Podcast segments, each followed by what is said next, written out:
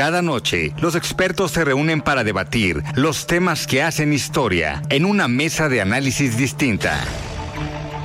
Aquí las entrevistas con los personajes y líderes de opinión, junto al análisis profundo de los temas trascendentes. Alfredo Ceja conduce un programa de Frente en Jalisco por el 100.3 de FM.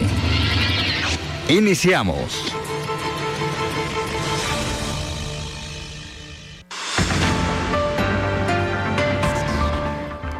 ¿Qué tal? Muy buenas noches. 9 de la noche en punto. Bienvenidos a una emisión más de De Frente en Jalisco, aquí en Heraldo Radio Jalisco. Hoy martes 11 de octubre quiero agradecer como todos los días en los controles técnicos a Antonio Luna, en la producción y redacción de este espacio a Ricardo Gómez y recordarles nuestro número de WhatsApp para que se comuniquen con nosotros el 3330 1779 66. El día de hoy vamos a tener esta mesa de análisis de los martes con Mario Ramos, él es ex consejero del Instituto Electoral y de Participación Ciudadana del Estado de Jalisco y también con Mario Hueso, él es analista político y académico académico del. Vamos a tener también en entrevista a la regidora Tapatía eh, de Morena, Candelaria Ochoa. Y como cada martes, vamos a escuchar el comentario de Sofía Pérez Gasque. Ella es presidenta nacional del Consejo Coordinador de Mujeres Empresarias. Y también el comentario de Raúl Uranga a la Madrid, presidente de la Cámara de Comercio de Guadalajara. Les recordamos que nos pueden escuchar también en nuestra página de internet heraldodemexico.com.mx, ahí buscar el apartado radio y encontrarán la emisora de Heraldo Radio Guadalajara. También nos pueden sintonizar en iHeartRadio en el 100.3 de FM. Muy bien, y antes de arrancar esta mesa de análisis de los martes, vamos a escuchar el comentario de Sofía Pérez Gasque. Ella es presidenta nacional del Consejo Coordinador de Mujeres Empresarias. Estimada Sofía, ¿cómo estás? Buenas noches.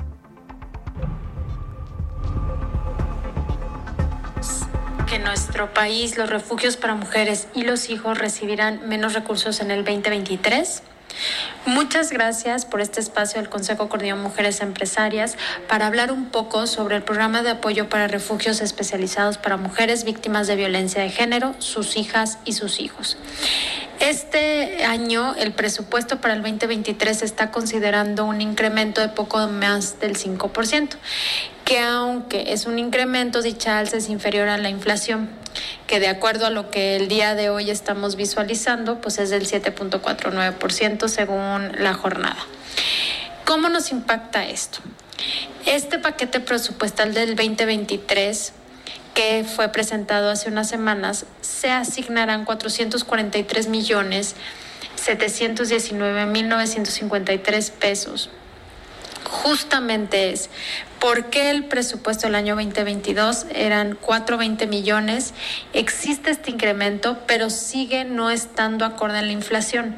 ¿Y qué significa esto? No solamente no tendremos refugios que podrán eh, sustentar el incremento de los alimentos, de la vestimenta y de los servicios básicos para poder apoyar a las mujeres eh, y a sus hijos y a sus hijas, sino también estará teniendo escasos recursos para poder darles las competencias y las herramientas para después hacer una reinserción a la sociedad eh, posterior a su estancia. Entonces, el día de hoy lo que te quiero compartir desde el Consejo Coordinador Mujeres Empresarias es justamente empezar a visualizar cuáles son los puntos que no se están viendo desde el presupuesto nacional para el apoyo no únicamente de la violencia contra las mujeres, sino también que se lleven a cabo todos los procesos para que éstas puedan denunciar y pueda ejercerse la ley como debe y por supuesto también que podamos tener eh, financiamientos, productos y servicios que potencialicen el emprendimiento y la independencia económica de las mujeres, que es directamente proporcional para erradicar la violencia y la dependencia del violentador de las mujeres en nuestro país. El día de hoy te quiero eh, reafirmar que desde el Consejo Coordinador de Mujeres Empresarias velamos porque la economía y cada una de las eh, acciones que se hace desde el gobierno cuenten con perspectiva de género y el día de hoy creemos que el presupuesto que se presentó 2023 no aporta, no apoya y no está incentivando el cuidado de las mujeres y por supuesto eh, la facilidad para seguir emprendiendo y colaborando en un ambiente de justicia, de seguridad y por supuesto de equidad. Muchas gracias nuevamente por este espacio para el Consejo Coordinador de Mujeres Empresarias. El análisis de frente en Jalisco.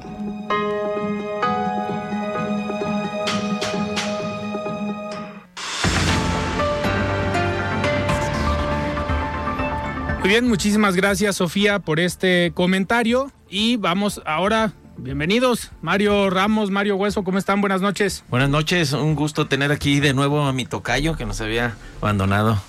Mario Hueso, ¿cómo estás? Gracias, Alfredo, muchas gracias. Tocayo, también gusto en saludarte. Oigan, pues tenemos ya en la línea, me da muchísimo gusto tener en la línea en entrevista a la regidora en Guadalajara, Candelaria Ochoa. Estimada regidora, ¿cómo estás? Buenas noches. ¿Cómo están ustedes? Buenas noches, aquí a la orden. Muchísimas gracias, regidora. Oye, pues ya hace algunas semanas que estuviste aquí con nosotros, pues platicábamos del tema de esta polémica y de esta pues diferencias que se han presentado en el Ayuntamiento de Guadalajara con el presidente Pablo Lemus. Eh, ¿Cómo va este tema? ¿Qué novedades nos tienes?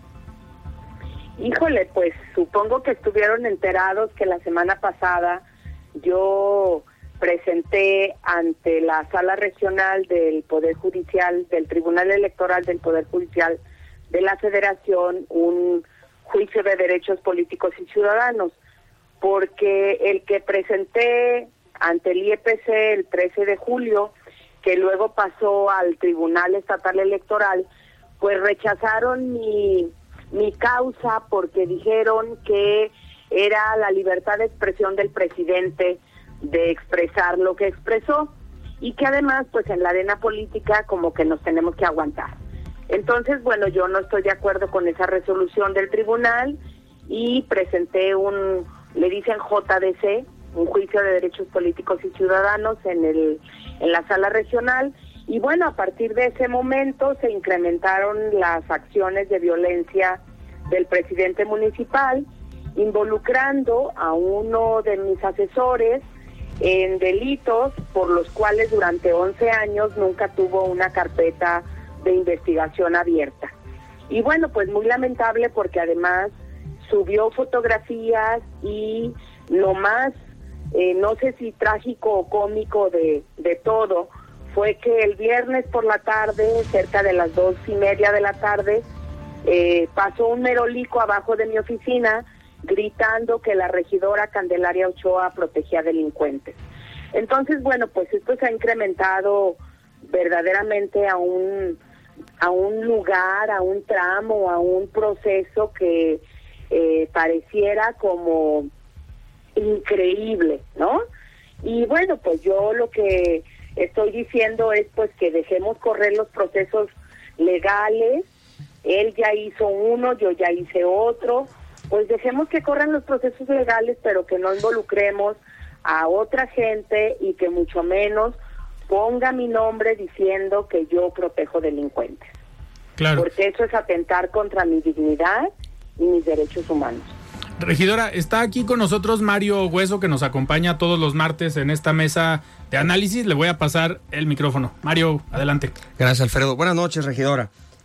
¿Cómo está? Buenas noches, Mario. Bien, gracias, gusto saludarla. Oiga, yo eh, tengo una pregunta que obviamente tiene que ver con un tema político. Yo entiendo que esta, eh, este vaivén de defensa, acusación, acusación, defensa entre, eh, digamos, los regidores de Morena en Guadalajara y el alcalde, precisamente, Pablo Lemos, pues ya tiene una temporalidad que queremos entender desde la opinión pública que hay un trasfondo político.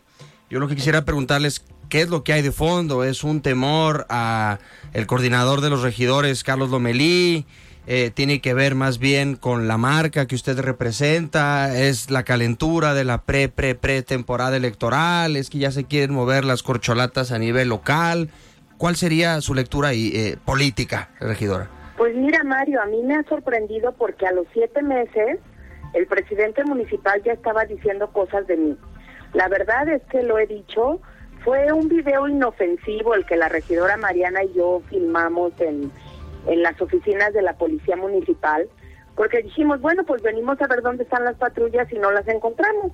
Y pues ya nos vamos porque después de dos horas nos decían que un comandante iba a informarnos, no que mejor otro, no que mejor otro, y duramos ahí, pues yo creo que cerca de dos horas, nadie nos informó, terminamos eh, el, recorrido, que no había nada, nos salimos y hicimos un, e hicimos un video verdaderamente inofensivo. Y eso le dio pie al presidente para decir, las regidoras son unas flojas, no trabajan, se dedican a la grilla, eh, pero además este no saben no saben lo que es un, arrendamiento, eh, en fin, una serie de descalificaciones que eso se enmarca en la violencia política en razón de género, porque, ah, y además diciendo que vayamos al mercado de San Juan de Dios a dar de comer y a escuchar a la gente, como si él hubiera ido a darles de comer, ¿no? Claro, eh, pero regidora, pero usted ve un trasfondo político, entiendo, entiendo. este... Bueno, a, eso iba un poco, porque lo que lo que el presidente está atacando es una verdadera condición en donde nosotros hemos demostrado que el arrendamiento de patrullas fue ilegal, que no se apegó a derecho y que no se cumplió. Y a partir de ahí, pues él ha venido incrementando las violencias pues porque, por supuesto, nosotros hemos logrado posicionarnos como la oposición, porque eso es lo que somos en el ayuntamiento y el presidente no está acostumbrado a tener oposición. Entonces, pues lo que no quiere es que, y quiere desprestigiarnos, es precisamente por ser regidores de oposición y además por representar un proyecto político distinto al de él. Claro. Regidora, está también aquí con nosotros Mario Ramos. Le voy a pasar el micrófono también. Claro que sí. Buenas noches, Mario. Buenas noches, regidora, un gusto. Bueno, eh, en esta parte al final que menciona aquí Mario Hueso de que tiene un trasfondo político, eh, ¿cómo, ¿cómo está valorando el grupo parlamentario, el grupo de regidores de Morena en el Ayuntamiento de Guadalajara, la actividad que tiene el alcalde eh, porque pues, todo apunta y todos los medios, en las redes, en las encuestas se menciona como un posible candidato a la gobernatura. Eh, ¿Ustedes observan, valoran que el alcalde está dedicado más en su tarea de presidente de municipal o de plano ya está en campaña? Pues mira, yo creo que hay tantos problemas en Guadalajara que el presidente debería dedicarse más a gobernar la ciudad.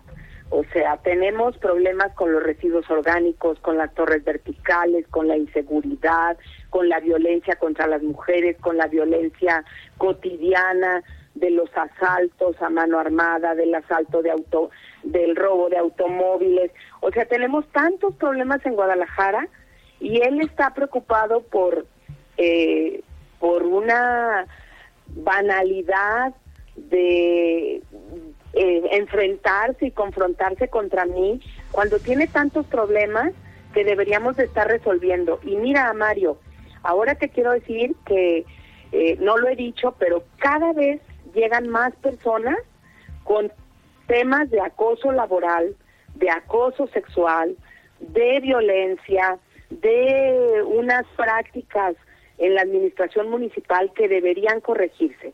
Tengo un año denunciando un caso de acoso y no se ha podido resolver.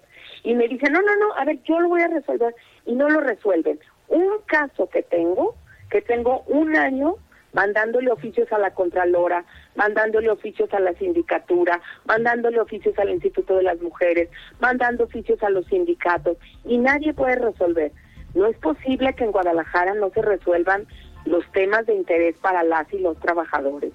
Entonces, bueno, yo creo que hay tantos temas en que eh, pensar de Guadalajara a estar enfrentándose conmigo, pero lo que él nos ve es como sus enemigos, como sus potenciales enemigos. Cuando faltan dos años, bueno, diría yo un año, año y medio para empezar las campañas. ¿no? Eh, regidora, y en este, a ver, eh, me gustaría abrir a dos temas. Uno, ¿qué crees que pase? ¿En qué crees que termine esta controversia con el presidente municipal? Si bien ya acudiste a instancias federales, ¿cuál crees que vaya a ser la resolución? ¿Va a ser a tu favor? Eh, ¿Qué has escuchado? ¿Qué te han dicho? Y por otro lado, ¿qué viene para la fracción de Morena en el eh, Ayuntamiento de Guadalajara para este cierre de año. Ya estamos prácticamente a mediados de octubre, nos quedan pues activos dos meses de trabajo en el ayuntamiento. Bueno, nosotros no tenemos vacaciones, ¿eh? Bueno, yo no he tomado más que mis vacaciones correspondientes, pero no hemos tenido así como de, bueno, ya se acabó, ¿no? Ya nos vamos.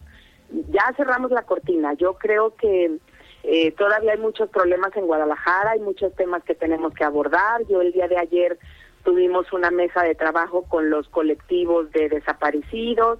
El día de el jueves tenemos una mesa sobre vivienda. O sea, yo sigo trabajando y nosotros cuatro seguimos trabajando como si fuera hoy hoy, ¿no? Porque lo que nos importa es eso, es hacer un buen trabajo en Guadalajara de lo que haga el tribunal, el dictamen que dicte, que, que emita el, la sala regional, pues la verdad es que yo creo que lo van a hacer con todos los mecanismos que la ley ha proporcionado para que las mujeres tengamos la protección de nuestros derechos políticos. Yo no he hablado con ninguno de los magistrados, con ninguna de las magistradas, no sé. Eso ellos me tendrán que notificar. Lo que sí te digo es que el viernes a las 4 de la tarde me llegó la radicación de la queja que hicieron, eh, que me dieron conocimiento que ya la recibieron. Entonces, bueno, pues yo estoy esperando lo que ellos me digan.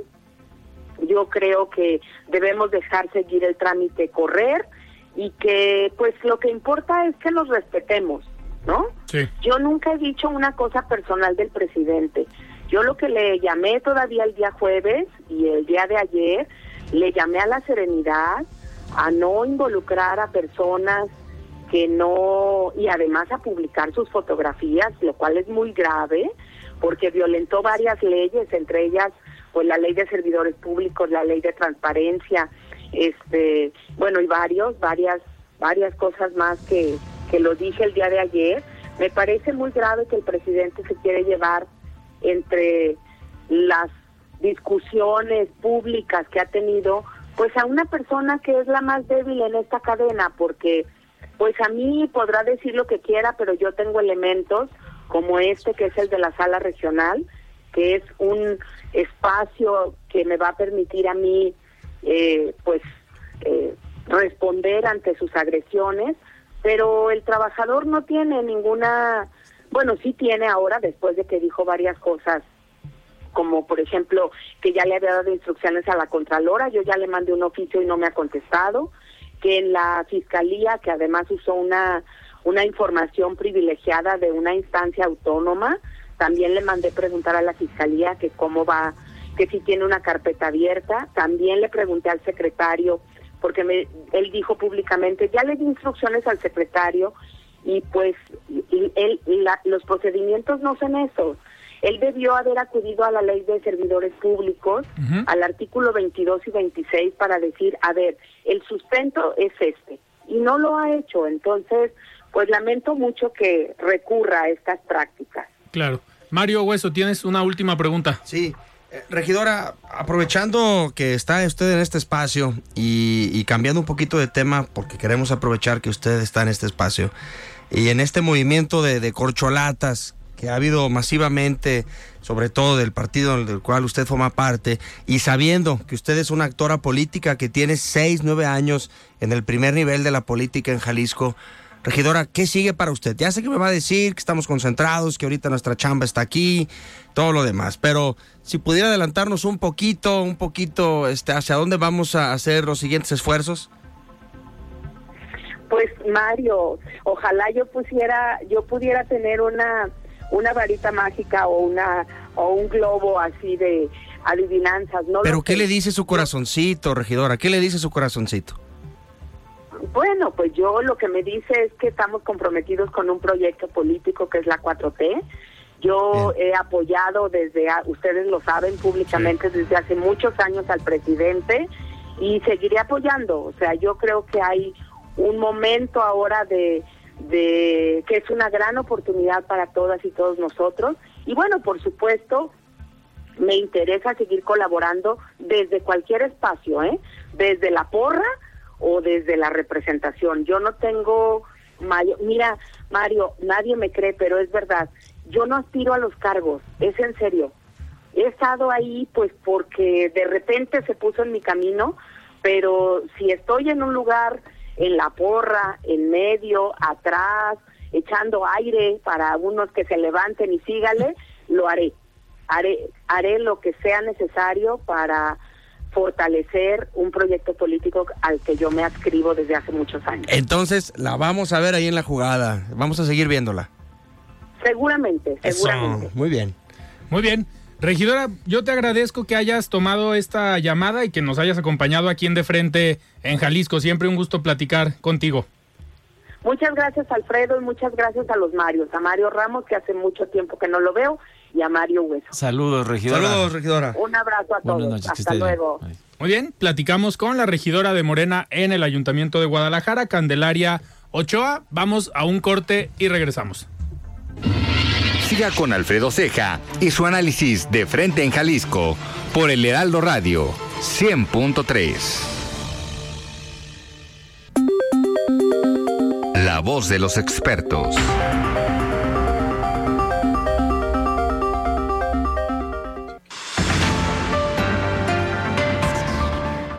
Muy bien, estamos de regreso aquí en De Frente en Jalisco, 9 de la noche con 27 minutos y vamos a escuchar el comentario de Raúl Uranga La Madrid, presidente de la Cámara de Comercio de Guadalajara. Estimado Raúl, ¿cómo estás? Buenas noches. Muy buenas noches para ti, Alfredo, y para tu apreciada audiencia que sigue a De Frente en Jalisco, un programa del Heraldo Radio. En la Cámara de Comercio de Guadalajara estamos muy contentos de haber llevado a cabo, gracias al esfuerzo conjunto con el gobierno del estado de Jalisco, la Oficina de Visitantes y Convenciones de Guadalajara y la Embajada de México en Italia, la primera gala del mariachi en Italia, como parte de las actividades ampliadas de la edición 29 de nuestro encuentro internacional del mariachi y la charrería. La gala se llevó a cabo el sábado 8 de octubre con la presentación del mariachi CHG de Gamaliel Contreras Huerta, en ensamble con la Orquesta Sinfónica de Roma, dirigida por la maestra Isabella Bronzini. El evento se llevó a cabo en el auditorio de la Conciliación en Roma. Fue de carácter gratuito y contó con una asistencia de casi 1.800 personas. El auditorium de la Conciliación fue inaugurado en 1950. Además de ser la casa de importantes actividades artísticas y culturales a lo largo de su historia, fue sede de las audiencias pontificias del Vaticano hasta 1971. En nuestra institución estamos muy contentos de seguir traspasando fronteras con uno de los festivales artísticos y culturales más importantes del mundo. Refrendamos nuestra importante misión de seguir dando a conocer lo mejor de nuestro país a través de sus símbolos y manifestaciones, cuyo origen es orgullosamente jalisciense. México se siente en Italia. Hasta aquí mi comentario, Alfredo. Que tengan una excelente semana, todas y todos. Nos escuchamos el próximo martes. El análisis de frente en Jalisco.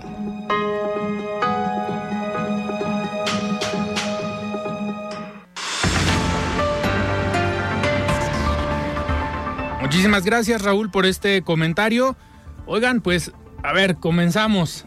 Ahorita comentaba la regidora de Guadalajara, Candelaria Ochoa, que en el 24 podía estar de cualquier lado eh, del escenario político y utilizó una frase que también utiliza Tatiana Cloutier, eh, que podía estar del lado de la porra, no de los que estaban jugando. ¿Cómo ves, Mario Hueso, la salida de Tatiana Cloutier de la Secretaría de Economía? ¿Cuál crees que sea el motivo? Buena pregunta, Alfredo. Eh, yo creo que ahorita han surgido muchos rumores.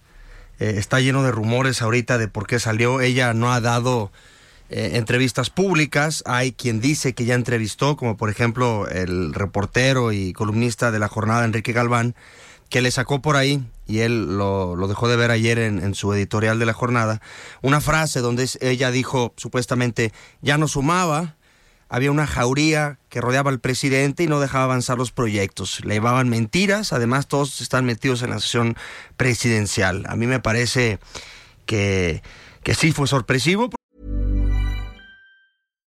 Millions of people have lost weight with personalized plans from Noom, like Evan, who can't stand salads and still lost 50 pounds. Salads generally for most people are the easy button, right? For me, that wasn't an option.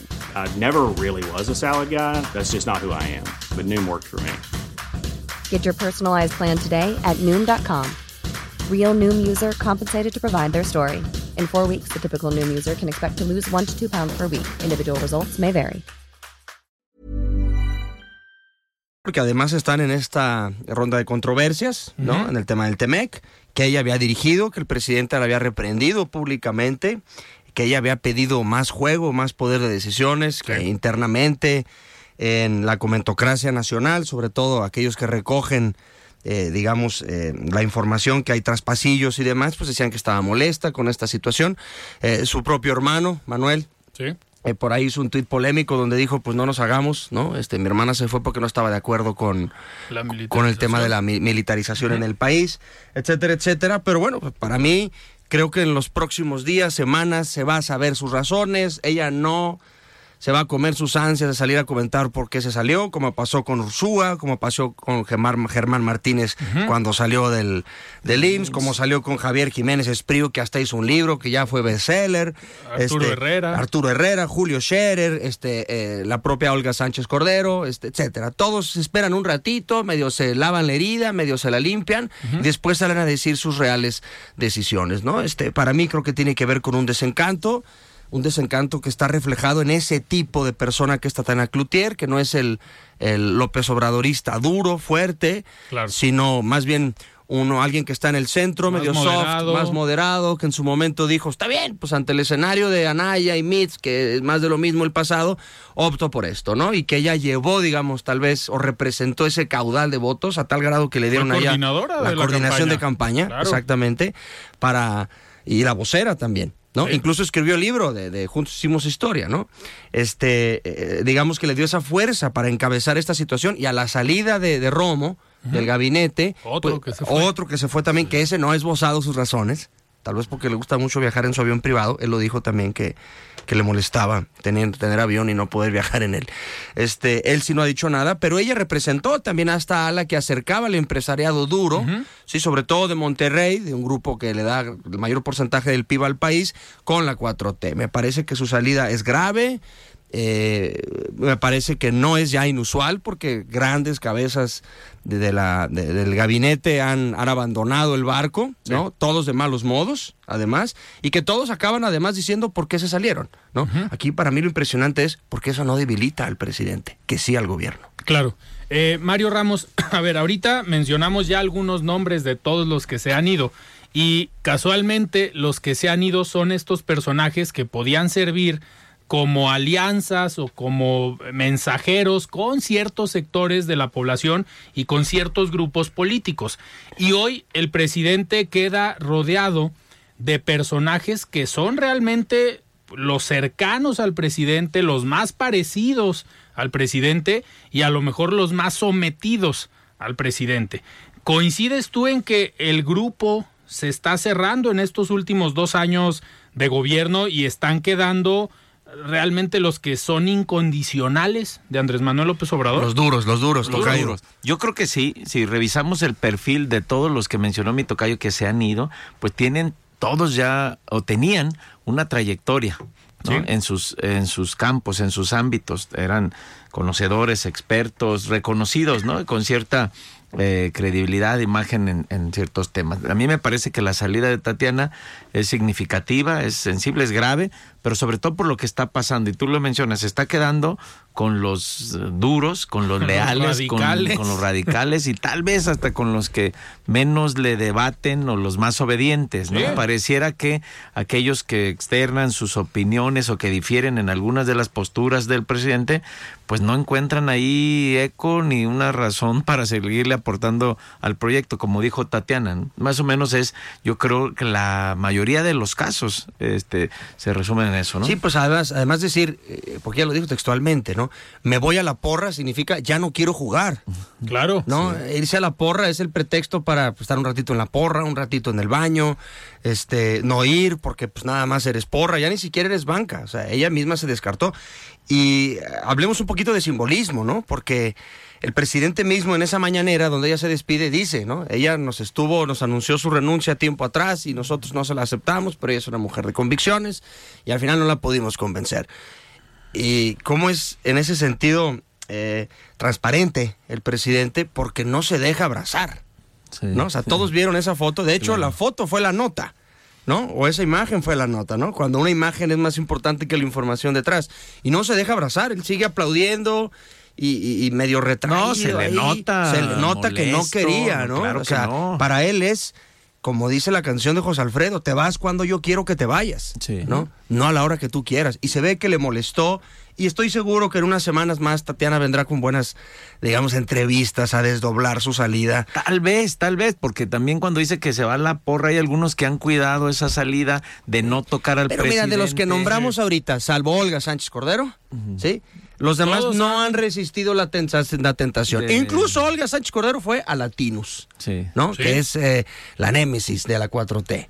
Ya han ido todos. Han ido Germán todos. Martínez, Todos. Carlos Ursúa. Yo, yo temprano. apuesto aquí otra cena, sí, de las que no han pagado ustedes, a que No, a ver, ¿quién yo no sé cuándo, va- yo no sé cuándo, yo no sé cuándo, pero yo creo que próximamente Va a decir. va a salir, va a salir a una entrevista, va, va a empezar a soltar cositas. A ver, su pecho no es bodega, ¿no? Y su corazoncito estuvo ahí muy guardado, ya se emocionó por otro tipo de cuestiones. Lo único que tenemos ahorita es la rumorología, que tiene que ver con las personas con las que ellas plat- ella, ella platica o ha platicado, y es lo que nos han dicho. Yo estoy seguro que va a salir.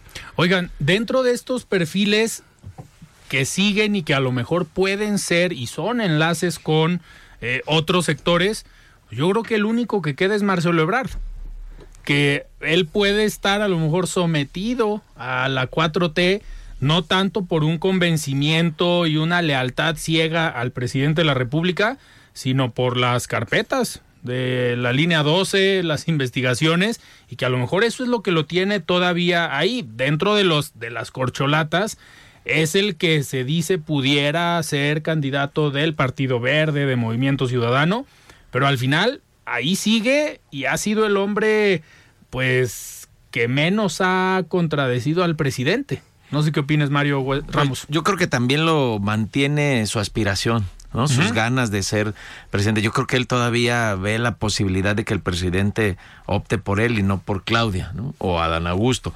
Entonces creo que también él está incrementando su capital político ahorita desde el gobierno, ¿no? Ha sabido mantenerse un poquito Moderado. moderado, distante y pues, sigue creciendo, ¿no? Este eh, su su ahora estrategia, no sé si la han visto Ya en tiene redes, TikTok. tiene TikTok, una- llegándole a otros a otros públicos y bueno, pues mientras no se decida el presidente, pues él sigue aumentando su conocimiento, su presencia. Digo, todas las encuestas ponen como favorita a Claudia, Sí.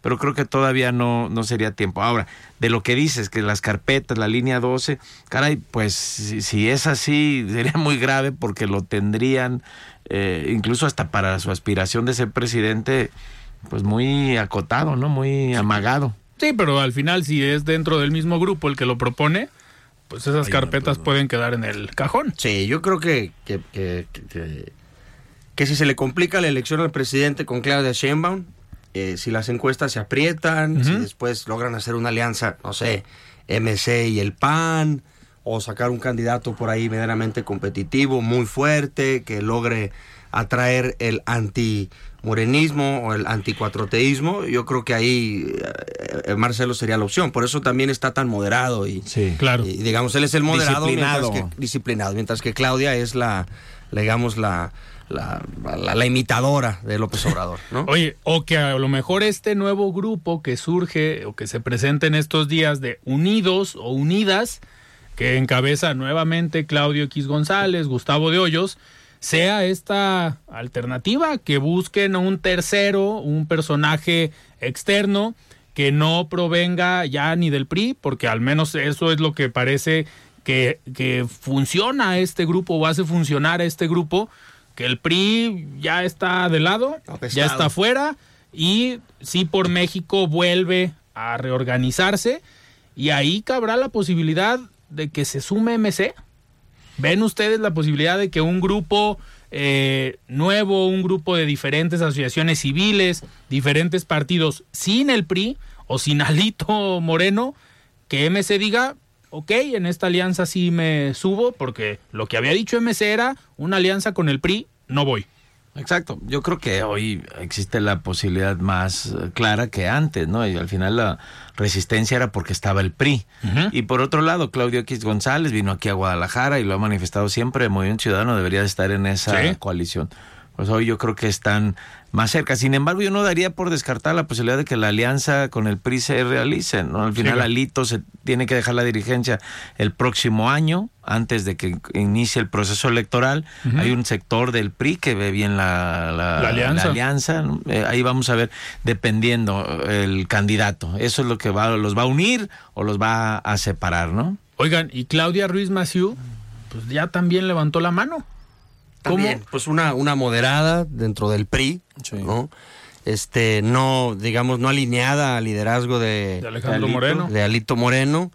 Eh, me parece que tratando de levantar la mano, pero bueno, yo soy de los que creen que, que el PRI en esta elección está muerto. Sí. Si va de manera individual o si va de manera colectiva, le suma negativos a los demás. Eso está medido en las encuestas. Pero si logran hacer una buena narrativa de estamos juntos nomás porque no queremos que gane el de enfrente, pues A hay que ver. ahí si- se pierde. Hay que ver si eso lo compra la gente. Sí.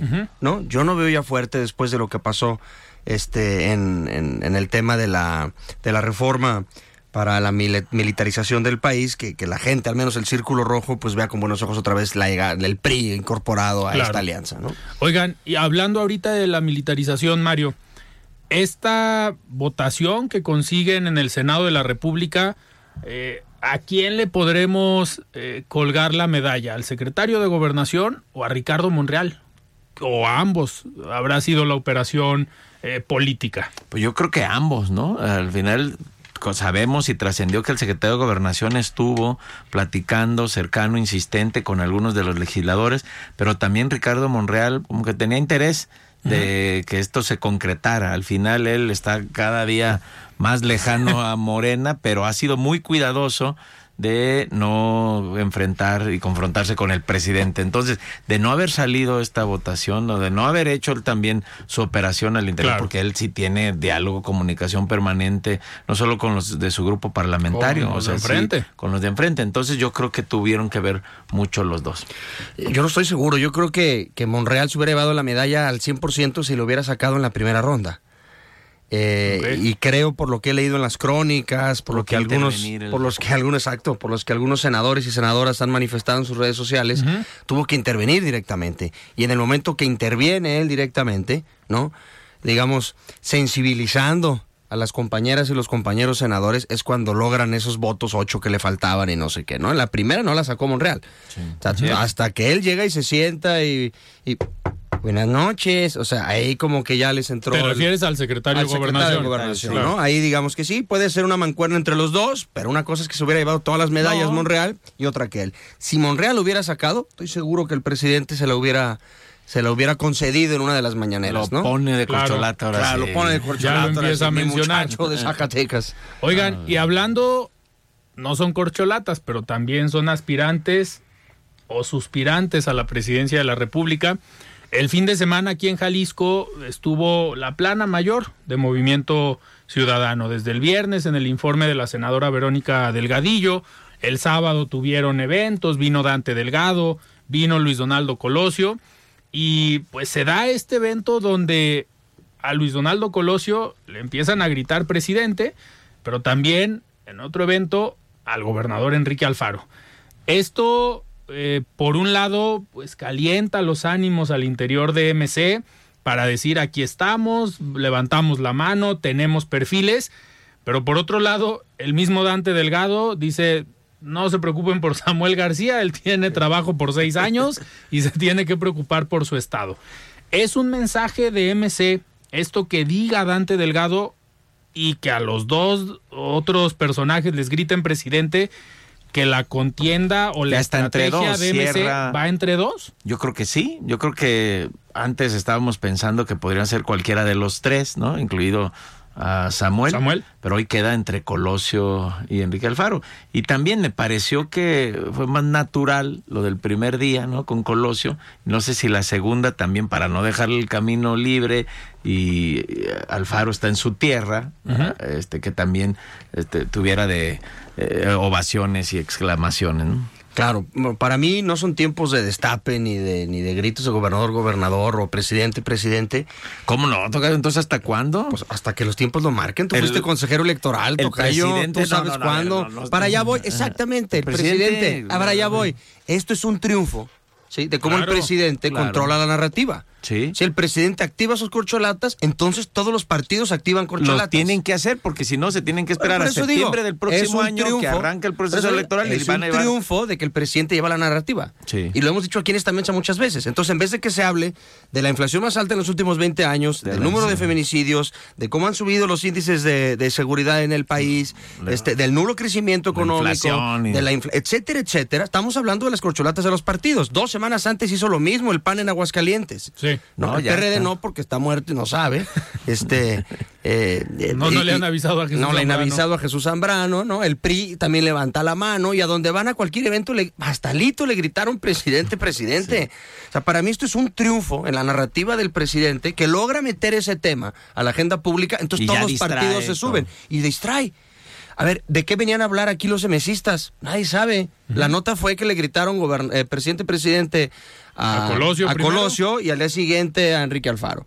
No, nadie sabe de qué se trató su reunión ni qué estaba haciendo aquí Colosio en estas tierras es el de hombres 2024. libres. Es el 2024 y esa agenda la tiene marcada el presidente y eso es lo que recalcan los medios y es lo que recoge la opinión pública y por eso de eso estamos hablando. Y ¿no? eso hace que Mario Ramos haga encuestas un año Además, antes. bueno. A ver, es que la opinión Ojalá pública tiene que una nacional. conocerse. Oigan, a ver, eh, aparte de que ya se ah, calientan los ánimos al interior de MC, Samuel García dio su informe, primer informe de gobierno como gobernador de Nuevo León, y de Jalisco, ¿quién estuvo en el informe de gobierno? El alcalde de Guadalajara, Pablo Lemus. Y muchos más actores, ¿no? A ver, hay mensajes ahí, es solidaridad nada más porque es otro gobernador de MC, eh, o ven algunos mensajes eh, de grupos al interior de Movimiento Ciudadano. A ver, yo creo que, que siempre, hablando del alcalde de Guadalajara, siempre ha tratado de estar cerca. En los eventos de MC, pues tiene un lugar, porque además es el alcalde de, posiblemente, nosotros decimos la ciudad más importante del país, ¿no? Claro. O la capital de Jalisco. Eh, cuando vino aquí, después de haberle gritado a Colosio, presidente, presidente, estuvo sentado a su lado, Sí. ¿no? O sea, me parece que siempre él, él le ha dado por estar alrededor de estas figuras. Él es una figura dentro del ciudadano. Claro. Pues a mí no me sorprende que él esté ligado a este tipo de, de temas. Además, eh, pues, gente que comunica de una manera diferente, muy allegado a las redes sociales. Este, Sabe con una comunicar ese propuesta tipo de cosas. comunicación de esa, ¿no? Este, con una agenda más, más ligada al- al- al- a las redes sociales o a ese tipo de público. Este, a mí me parece muy natural ese, ese vínculo. A mí también, y me parece que él trae su agenda, su aspiración, él quiere ser candidato, entonces igual él, el que sea, ¿no? Al, al final lo que él quiere cuidar es que el Movimiento Ciudadano, pues... eh, Claro, además decida aquí se él. trata de salir en la foto, ¿no? Claro. Y muchos han sabido salir en la foto, ¿no? Y lo, lo vemos, a ver, lo vimos, eh, Mario, en el resultado de la encuesta que hiciste. Que presentamos, bueno, aquí le preguntamos al, al presidente, a Pablo Lemos, ¿no? Al final las encuestas, no esta, la que le presentamos, sino todas, hoy por hoy lo marcan como el favorito, no solo el Movimiento Ciudadano, sino el que posiblemente sería gobernador si fueran las elecciones el día de hoy. Claro. Entonces él lo sabe, sigue moviéndose, figurando, tomándose la foto, creo que está este ya haciendo lo- los movimientos que debe hacer para, para alcanzar la- su aspiración, que, a ver, queda un año prácticamente para que se empiecen a definir los espacios hacia donde van a competir. ¿Qué necesitaría Mario Hueso hacer el alcalde de Guadalajara para pues no ser afectado por algo, aparte de tener una buena administración? Eh, yo creo que en principio que no lo exploten agendas que él no ha tomado como, como digamos, eh, primera alternativa, como la seguridad, por ejemplo, ¿no? Que ya empiezan a salir notas al respecto, que ya empieza a haber un tema en redes fuerte sobre esa situación en Guadalajara. Sabemos que históricamente, no en su administración, Guadalajara siempre ha tenido índices de percepción de seguridad extremadamente altos, ¿no? En el top 5 a nivel nacional. Creo que esa, esa sería una cuestión, como enfocarse a agendas de verdad que le interesen a la ciudadanía más allá de las agendas que ha llevado. Y dos, pues acercarse con el grupo duro de Movimiento Ciudadano. ¿no? A ver, hay un Sanedrín, tomadores de decisiones que saben que la marca pesa mucho, que a decir de las encuestas también la marca está muy muy fuerte, ¿no? Este que con muchos rostros con cualquiera de ellos podrían competir o ganar sanamente. Entonces creo que él lo tienen claro, que tiene que acercarse con ese tipo de liderazgos, pero al final de cuentas pues convencer sobre todo al líder del partido en el estado. Sí, yo creo que no se puede confiar. Las encuestas hoy señalan esto, pero al final lo que están reflejando es el conocimiento, eh, la popularidad. Eh, no hay todavía candidatos definidos en otros partidos, entonces yo creo que sí se debería dedicar a atender esos problemas graves, porque si no tiene el apoyo aquí fuerte en la, capital, en la zona metropolitana, difícilmente lo va a lograr.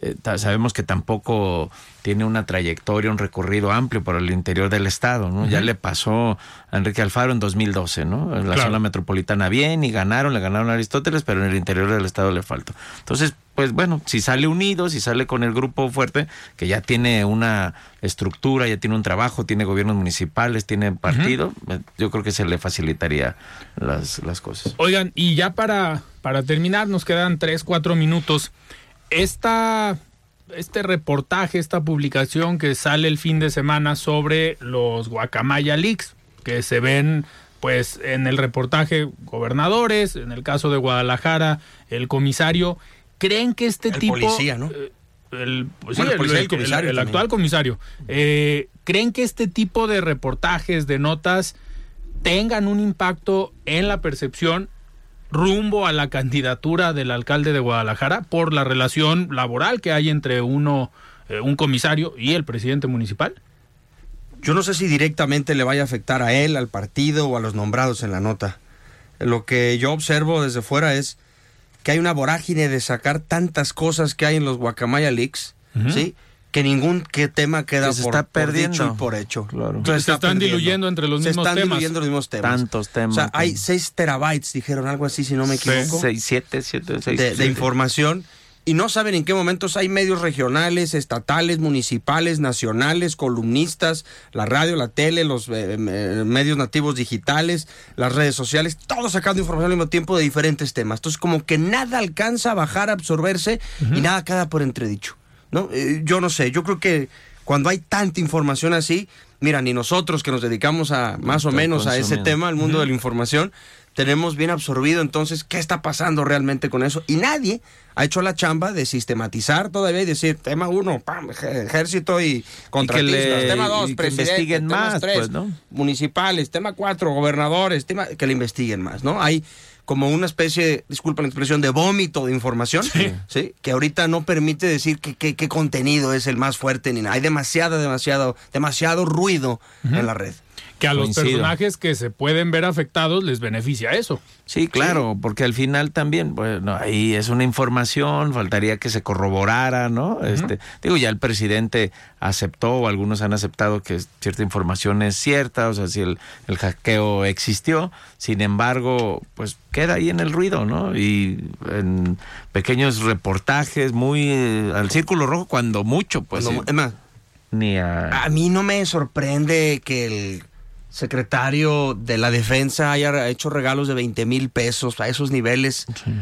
Eso es un tirititito, es una invitación a cenar. me sorprende que a la instancia que se encarga de la seguridad del país le hayan hackeado. Para mí esa es, la nota, esa es la nota. ¿no? El contenido se irá desmenuzando poco a poco, pero la gran nota tiene que ver con eso, o sea, y, y como que algunos medios se, se encargan más del tema del escándalo, muchos viven de eso, ¿no? De mostrar las notas y le regaló una botella de 12 mil pesos. Lo del por que favor, el ¿no? ayudante que castigaron por lo de las botas, ¿no? Ándale, las botas que no quedaban bien limpias y todo lo demás. No, no, no. Para mí la gran nota de lo que no se ha hablado también es que la, imagínate que si esto pasara en Estados Unidos. Sí, claro. Este, por decir en un país o con gran Que tradición el militar Departamento de Defensa. eh, o de Estado. Departamento de Estado. No, imagínate el, el golpe que sería, o sea, o, o sea, en fin. Y aquí, sí, nos hackearon y ya hablar de... Sí, ver, de otra cosa, eso. y no pasó nada. Sí, estoy enfermo, ¿y qué tiene? Y me levanto a las cuatro. Aquí se supondría, o muchos podríamos pensar que el ejército es la institución o la Secretaría de la Defensa Nacional más protegida, aún más que el propio presidente, porque el ejército, la Secretaría, pues en teoría son los encargados de de cuidar la al seguridad presidente. nacional. Así es. Entonces, pues preocupante. Vamos a seguir analizando el tema. Se nos fue el tiempo. Mario Hueso, muchísimas gracias. Gracias a ti, Alfredo. Gracias, Tocayo. Gracias, Tocayo. Mario Buenas Ramos, noches. Muchísimas gracias. Nosotros nos escuchamos el día de mañana. Se quedan con Deportes, con Jaime Gallardo y Ernesto López Mota. Yo soy Alfredo Ceja. Muy buenas noches. Alfredo Ceja los espera de lunes a viernes a las 9 de la noche para que junto con los expertos y líderes de opinión analicen la noticia y a sus protagonistas. Esto fue De Frente en Jalisco, otra exclusiva de El Heraldo Radio.